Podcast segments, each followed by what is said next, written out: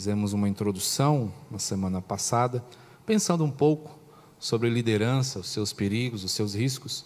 Mas hoje nós vamos caminhar e compreender a realidade do líder que Deus usa.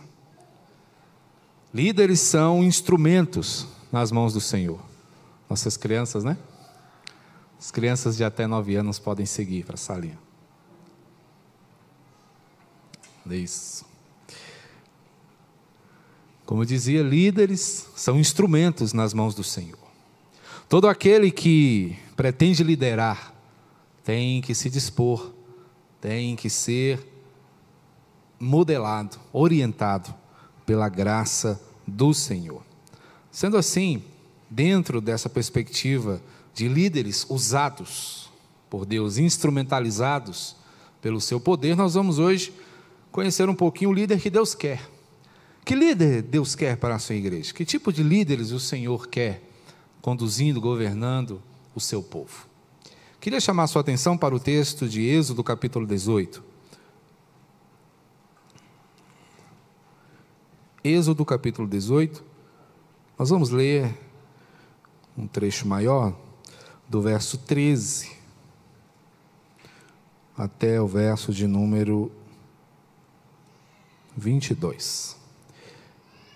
Êxodo capítulo 18, do verso 13 ao 22. O texto nos diz assim: No dia seguinte, assentou-se Moisés para julgar o povo. E o povo estava em pé diante de Moisés desde a manhã até o pôr do sol. Vendo, pois, o sogro de Moisés tudo o que ele fazia ao povo, disse: Que é isto que fazes ao povo?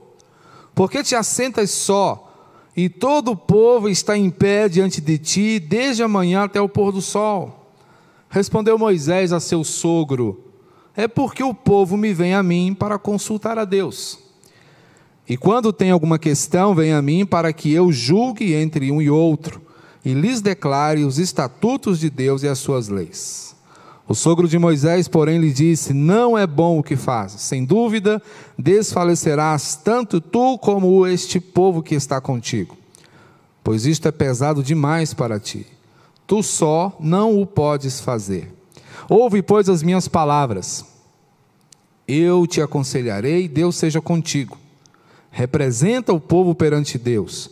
Leva as suas causas a Deus Ensina-lhes os estatutos e as leis e faz-lhes saber o caminho em que devem andar e a obra que devem fazer. Procura dentre o povo homens capazes, tementes a Deus, homens de verdade, que aborreçam a avareza.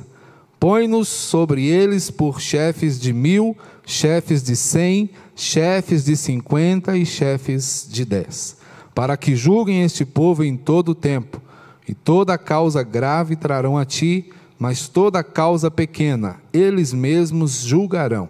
Será assim mais fácil para ti, e eles levarão a carga contigo. Procura dentre o povo homens capazes, tementes a Deus, homens de verdade. Este é o cerne do conselho de Jetro sogro de Moisés. Envolvido com a transição do povo do Egito para a terra da promessa, Moisés deixa a sua família com o seu sogro Jetro, sacerdote em Midian.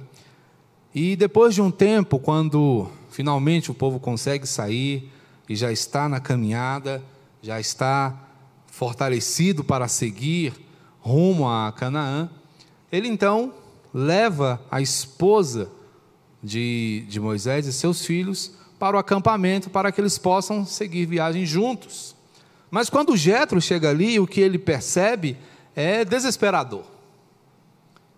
Ele chega e quando ele observa, ele vê Moisés sentado numa cadeira e o povo numa fila interminável com uma série de questões, com uma série de situações para que Moisés julgasse e resolvesse.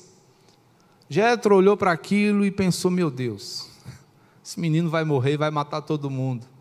Um sol desse, tanta gente, tanta coisa, Né? Isso sem falar nas demais responsabilidades, nas demais orientações que o povo né, deveria receber.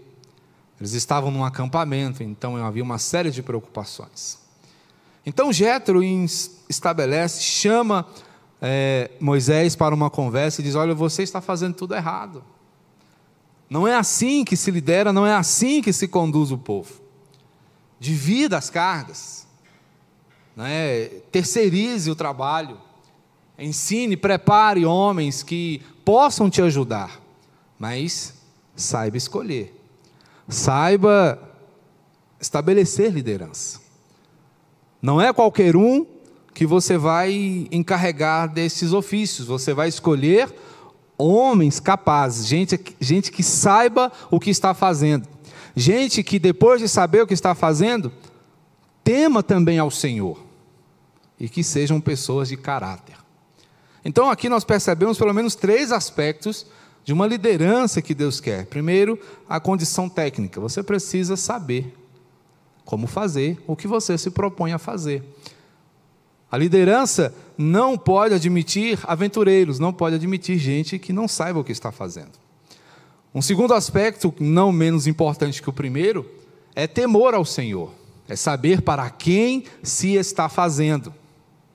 Temer a Deus é algo imprescindível para quem pretende liderar. E depois, pessoas que tenham caráter, pessoas que sejam verdadeiras, pessoas que sejam não é, confiáveis. É com esses primeiros conselhos que Jetro orienta Moisés a escolher sua liderança. Tudo isso porque líderes têm diante de si, irmãos, uma grande obra. Não é coisa pequena liderar. Né? Moisés tinha uma jornada pesada, pelo menos 12 horas por dia, desde o nascer do sol até o, o pôr do sol, Moisés estava envolvido em orientar pessoas. Imagine as questões diversas que ele tratava ali. É? Brigas de vizinhos, desentendimentos, aquela coisa toda. Questiúnculos muitas vezes. Óbvio que tinha coisas grandes, mas também tinha coisas pequenas. E Moisés, muito bem intencionado, queria atender todo mundo, mas ele tinha suas limitações. Então a demanda era grande né? e era uma tarefa, obviamente, extenuante para um homem só. Aqui nós começamos a entender, meus queridos, que conduzir a obra do Senhor não é uma coisa simples. E quando eu falo simples, não quero dizer que seja uma coisa extremamente difícil. Não, porque contamos com a ajuda do Senhor. Mas é interessante que nós reconheçamos que estamos lidando com o sagrado, estamos lidando com aquilo que é mais alto que nós.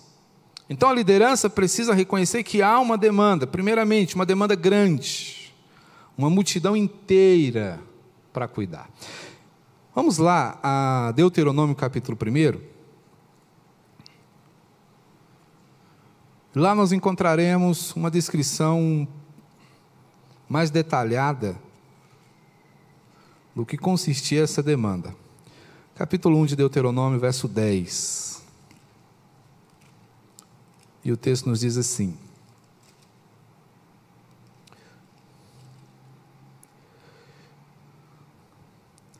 O Senhor vosso Deus vos tem multiplicado, e eis que já hoje sois multidão como as estrelas dos céus. O Senhor, Deus de vossos pais, vos faça mil vezes mais numerosos do que sois e vos abençoe como vos prometeu como suportaria eu sozinho o vosso peso e a vossa carga e a vossa contenda? Aqui é o momento em que Moisés estabelece a liderança. Ele está aqui mostrando ao povo as razões pelas quais ele está fazendo isso. Um povo que cresce, um povo que prospera, um povo que aumenta, um povo que rende, e, consequentemente, à medida que o povo aumenta, aumenta-se também as demandas. Então é nesse momento que Moisés está aqui distribuindo tarefas, porque há uma multidão para cuidar. Mil vezes aumentado. Um povo mil vezes maior. Então ele tem diante de si uma multidão para cuidar. Então a demanda é grande. Mas é também uma demanda pesada, porque esse povo carece de orientação. Lá em Êxodo 18, voltemos para lá, verso 15 e 16. Ele diz, em resposta a seu sogro: É porque o povo me vem a mim para consultar a Deus. E quando tem alguma questão, vem a mim para que eu julgue entre um e outro, lhes declare os estatutos de Deus e as suas leis. O povo precisava saber qual era a orientação de Deus para as suas muitas situações. Imagine aí a cena. E agora, Moisés, o que, que eu faço diante disso? Como é que vai ser agora, Moisés? Minha mulher, meus filhos, meu rebanho, como é que eu lido com isso? Como é que eu resolvo essa questão? Tudo passava por Moisés. Então era algo pesadíssimo. Então essa demanda é forte, é uma demanda intensa, mas também é uma demanda importante. O povo tem uma causa. No verso 19 ele diz: Ouve, pois, as minhas palavras. Aqui já é o conselho de Jetro. Eu te aconselharei, Deus seja contigo. Representa o povo perante Deus. Leva suas causas a Deus. Aqui, meus irmãos, nós percebemos um erro clássico da liderança, que é achar que tudo depende de nós. Um líder, ele começa a esmorecer, ele começa a se prejudicar quando ele acha que ele tem as respostas, quando ele acha que ele pode todas as coisas. É um erro que nós cometemos todos os dias. Porque vem ao nosso coração a clássica pergunta: e agora o que, que eu faço? Como eu resolvo isso? Como é que vai ser? E nos enganamos muitas vezes achando que nós podemos tudo. O conselho de Jetro vai numa direção completamente diferente. Ele diz: olha, representa o povo. Quando as pessoas trouxerem para você uma demanda, a resposta que você tem que dar é a seguinte: vou ver o que Deus diz a respeito. Vamos buscar ao Senhor. É uma resposta que muitas vezes as pessoas não querem ouvir. Ah, puxa vida, pensei que o pastor já tinha uma solução para o meu caso. Ele ainda vai orar, ele ainda vai ver o que Deus diz. Mas esta é a maneira mais segura. E o Senhor, meus irmãos, tem orientação para nós acerca de tudo o que diz respeito à nossa vida. O que nós precisamos fazer é conhecer a palavra do Senhor para que obtenhamos as respostas. Sendo assim, um líder precisa ser sensível à voz de Deus, porque a tarefa que ele tem diante de si é uma tarefa importantíssima, é uma tarefa reconhecidamente grande, que precisa de fundamentos reais, fundamentos verdadeiros para que possam assim ser dirimidas. Então, há uma demanda que é grande, que é pesada, mas que também é importante. O povo tem uma causa. E estas causas precisam ser levadas ao Senhor. Porque o Senhor tem o julgamento perfeito. O Senhor tem a resposta certa. O Senhor tem a perspectiva correta para cada um dos nossos desafios. Sendo assim, que tipo de líderes que o Senhor quer? Se Deus quer líderes e nós devemos escolher e também ser, né? porque tudo isso, irmãos, envolve não apenas o oficialato não é? da igreja. Não estamos pensando aqui apenas em pastores, presbíteros e diáconos, mas estamos pensando na perspectiva do sacerdócio universal de todos os crentes. Nós somos chamados a liderar. Você lidera a sua casa, você lidera seus filhos, você lidera, quem sabe, uma equipe de trabalho. E se você é um cristão, se você é um servo de Deus, você tem que fazer tudo isso na perspectiva da vontade do Senhor.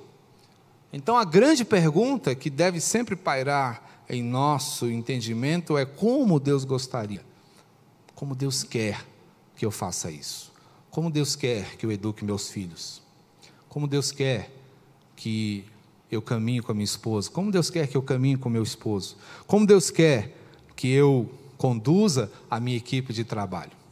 Essa é a grande questão. E isso não pode, meus irmãos, deixar de fazer parte do nosso entendimento. Então, o líder que Deus quer, primeiramente, representa o povo diante dele, diante de Deus. Né? Deus quer líderes que representem o povo diante dele. Deus quer líderes que façam essa mediação. Olha só o verso 20: Ensina-lhes os estatutos e as leis e fazes saber o caminho em que devem andar e a obra que devem fazer.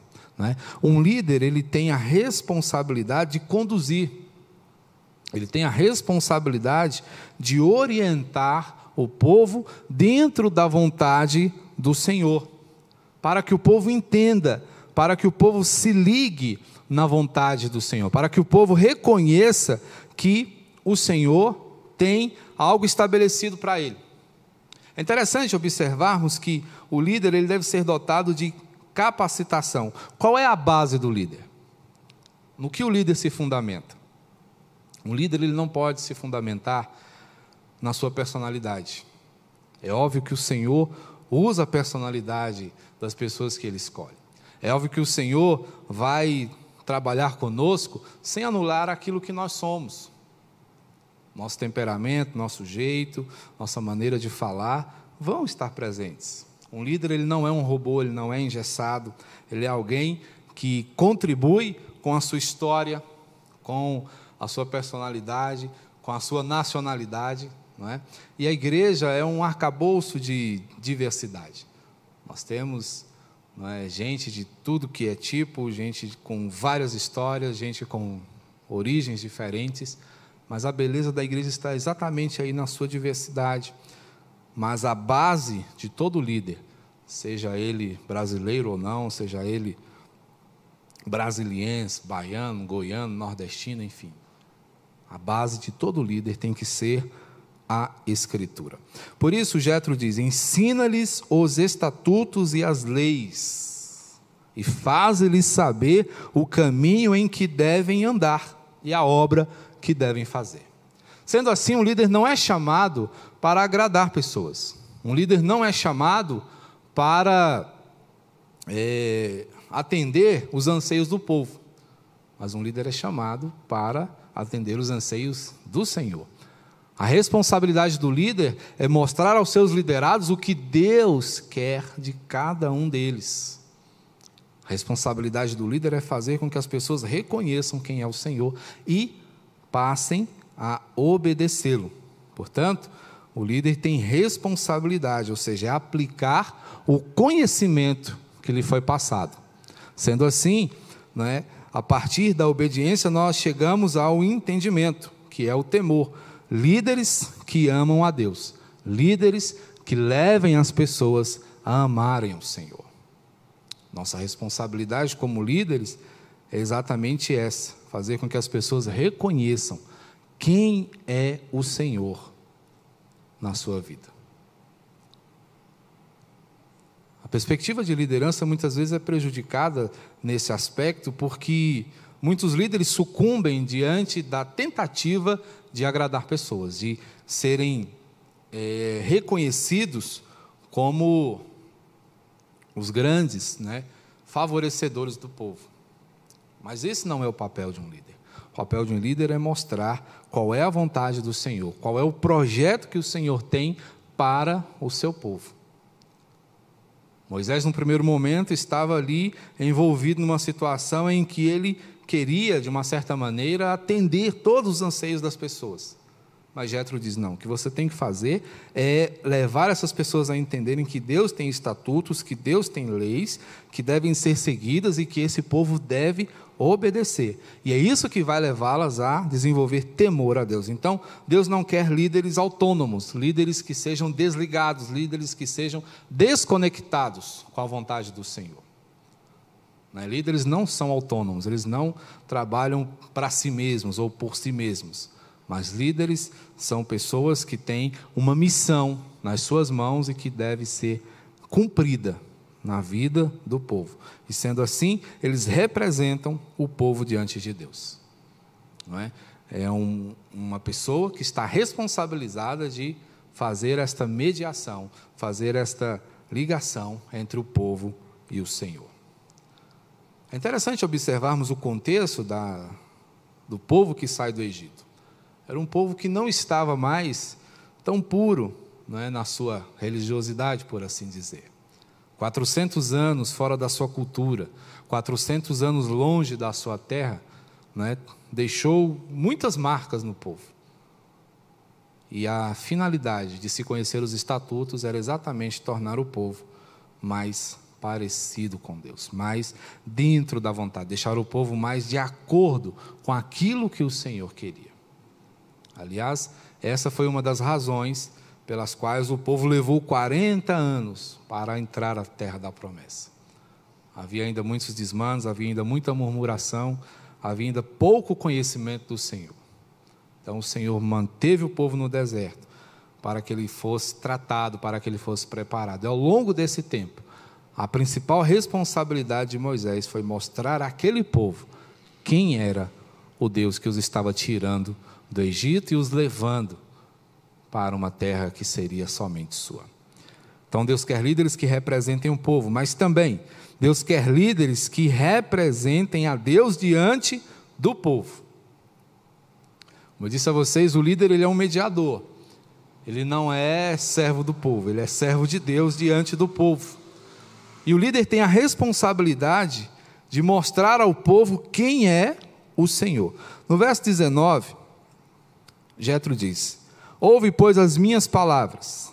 Eu te aconselharei e Deus seja contigo. Ou seja, se Deus for com Moisés, ele faria o trabalho de alguém que foi enviado por Deus para abençoar, conduzir e orientar aquele povo. Então, líderes são exatamente isso: orientadores. O líder leva uma mensagem que vem dos céus para a vida do povo. É isso que um líder chamado por Deus, um líder que Deus quer, faz. São pessoas que sabem o que devem fazer. Ouve, pois, as minhas palavras, eu te aconselharei, e Deus seja contigo. E somente assim o líder poderá representar o povo, como nós vimos aqui. Mas líderes que têm condições de representar o povo antes, são líderes que representam o Senhor na vida do povo. Moisés era um profeta, era alguém que conversava pessoalmente com o Senhor, que recebia de Deus diretamente as orientações a serem passadas para o povo. Portanto, aonde nós, como líderes, na atualidade, vamos obter essas respostas, vamos obter essas orientações? Na palavra. É aqui, meus irmãos, que nós vamos encontrar recursos para que o povo saiba como caminhar. Um líder não é chamado a inventar modas, nós não somos chamados a fazer entretenimento, líderes não são chamados a se envolver no papel de distrair pessoas. Não é esse o papel. A responsabilidade do líder é de comunicar ao povo o que Deus quer para eles. Portanto, se nós pensamos num primeiro momento sobre a capacitação do líder e a sua captação, capacitação, perdão, é baseada na palavra, o conteúdo do líder tem que estar diretamente ligado ao Senhor. Sendo assim, os líderes que Deus quer têm que ser líderes dotados de teocentricidade. Líderes que tenham Deus como o centro de sua vida. Líderes que tenham o Senhor como o seu fundamento maior. Líderes que não é, se envolvam com questões fora da vontade do Senhor. Líderes que sejam comandados, líderes que sejam conduzidos por Deus.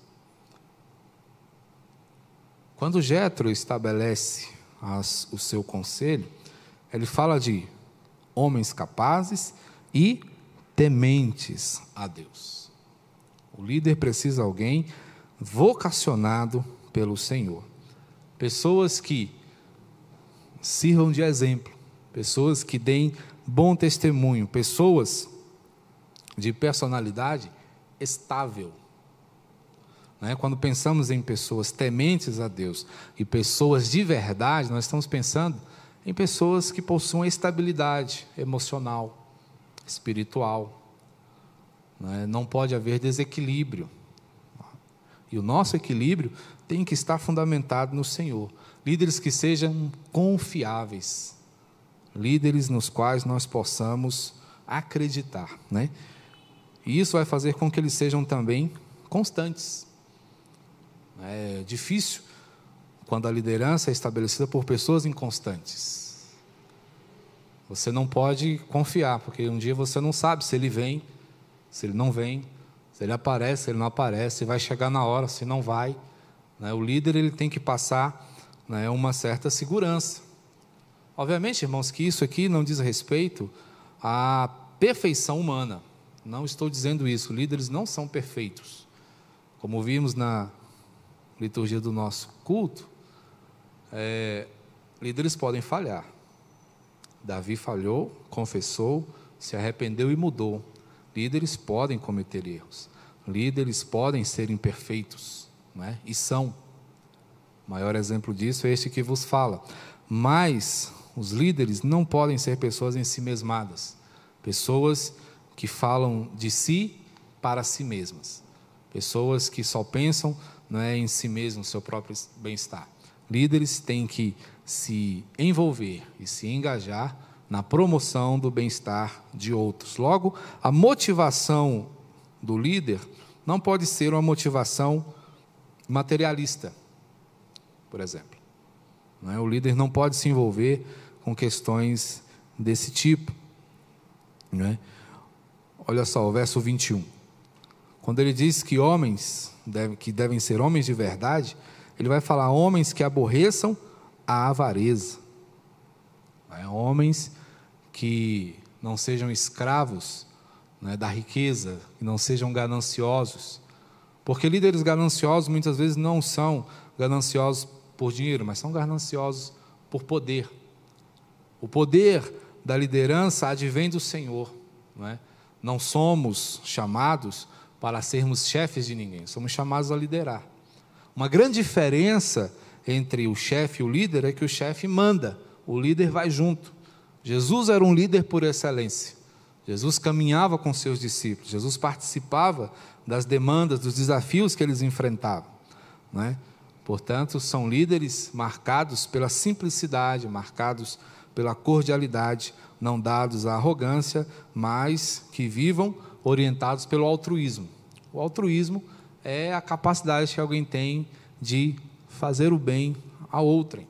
Somos chamados para isso, não é? fazer o bem. E quando nós nos entregamos a essa tarefa, nós compartilhamos exatamente aquilo que é mais belo, ou seja, a vontade do Senhor para as pessoas. Então Deus não quer líderes ambiciosos. Deus não quer líderes que pensem apenas nas vantagens que possam obter com a liderança. Deus quer líderes que se entreguem. Moisés foi um exemplo de líder que se entregou. É? Moisés dedicou a sua vida a isso. A segunda metade da vida de Moisés, né? Na verdade, é, 80 anos né, da sua vida. Moisés morreu com 120. Né? Depois de um tempo, se dedicando, aprendendo, ele foi chamado a fazer esse trabalho. É? Então, durante dois terços da sua vida, ele esteve envolvido em aprender e se preparar para então dedicar outros 40 anos a conduzir o povo do Senhor até a fronteira da terra da promessa. É? E durante todo esse tempo ele esteve envolvido em liderar. Então Deus quer líderes que representem a Ele mesmo diante do povo. Mas, em último lugar, Deus também quer líderes que representem a unidade. Líderes devem ser é, promotores de unidade. Deus não quer líderes que dividam. Deus não quer líderes que causem dissensões. Deus quer líderes que promovam a unidade. É? Esse é um dos grandes desafios, porque nós somos, muitas vezes, como seres humanos, tendentes a a, nos separarmos, né? tendentes a nos dividirmos. Mas o líder é chamado para isso, para unir as pessoas. Verso 22 diz: Para que julguem este povo em todo o tempo. Toda causa grave trarão a ti, mas a causa pequena eles mesmos julgarão, e assim será mais fácil para ti, e eles levarão a carga contigo. Então a ideia de Jetro é que os líderes trabalhassem em consonância com as orientações de Moisés.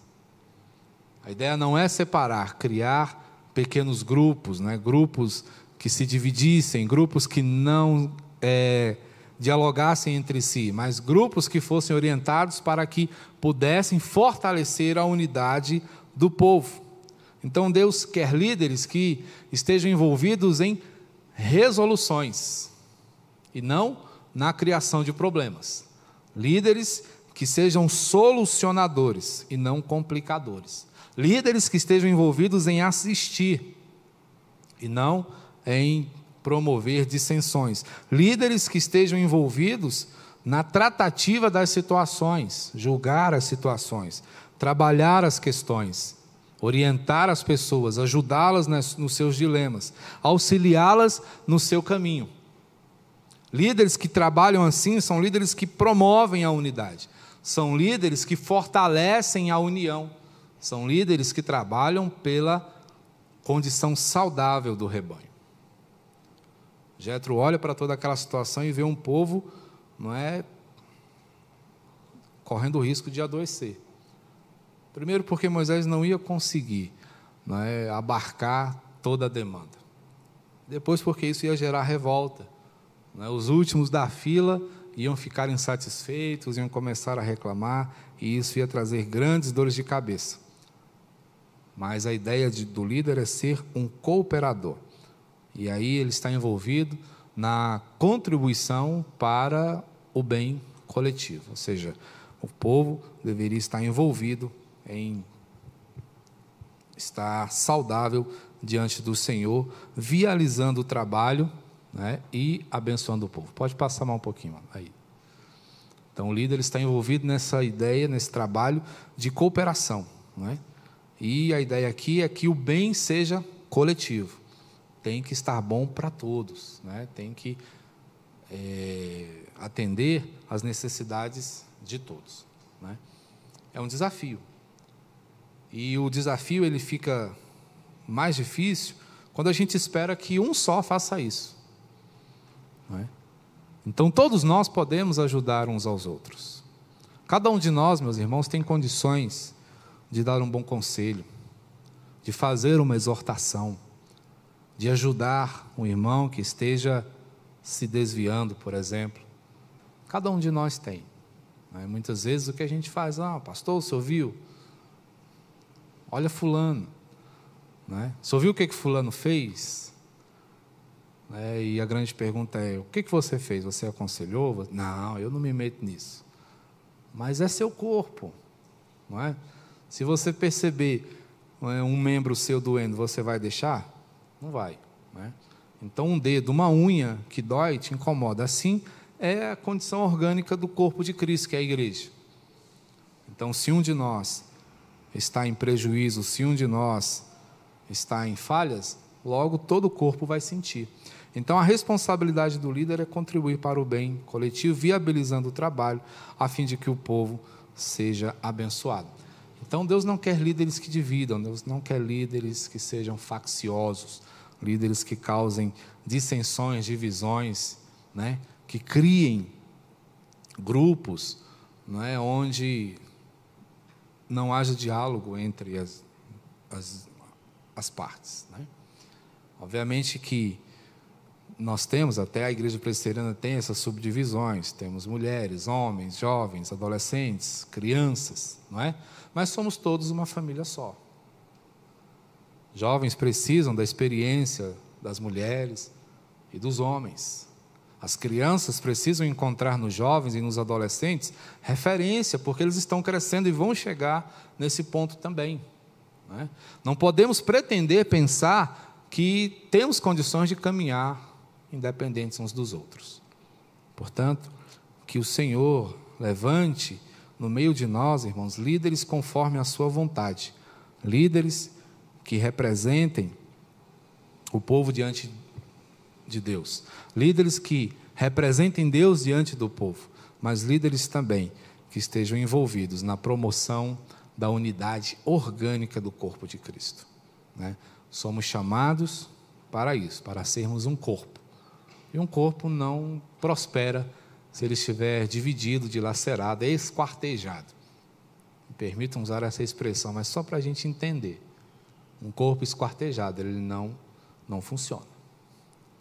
Sendo assim, o povo do Senhor tem que caminhar unido, fortalecido, porque o Senhor tem grandes coisas para nós. O Senhor tem uma grande missão para nós. E somente dentro dessa unidade orgânica nós conseguiremos atender e realizar bem esta missão. Que o Senhor, portanto, irmãos, nos ajude para que, ao escolhermos nossa liderança, nós tenhamos a percepção, a sensibilidade de que são os líderes que Deus quer para nós. Os líderes que Deus quer engajados e envolvidos na sua obra. Como fazemos isso? Com orientação da palavra e com muito joelho no chão. Amém? Que Ele mesmo nos abençoe. Vamos orar? Bendito Senhor, nós te agradecemos e te louvamos por tudo que o Senhor nos fala, pelo teu ensino, pelo teu cuidado sobre nós. Nós oramos, ó Deus, para que o Senhor mesmo escolha os líderes que o Senhor tem para a tua igreja. Que o Senhor os fortaleça, os capacite, os oriente, que seja, meu Deus, proveniente da eternidade onde o Senhor habita, o seu conteúdo que falem do Senhor e não de si mesmos, que sirvam a tua igreja e não a si mesmos, que amem ao Senhor acima de qualquer coisa, enquanto amam as pessoas e cuidam delas.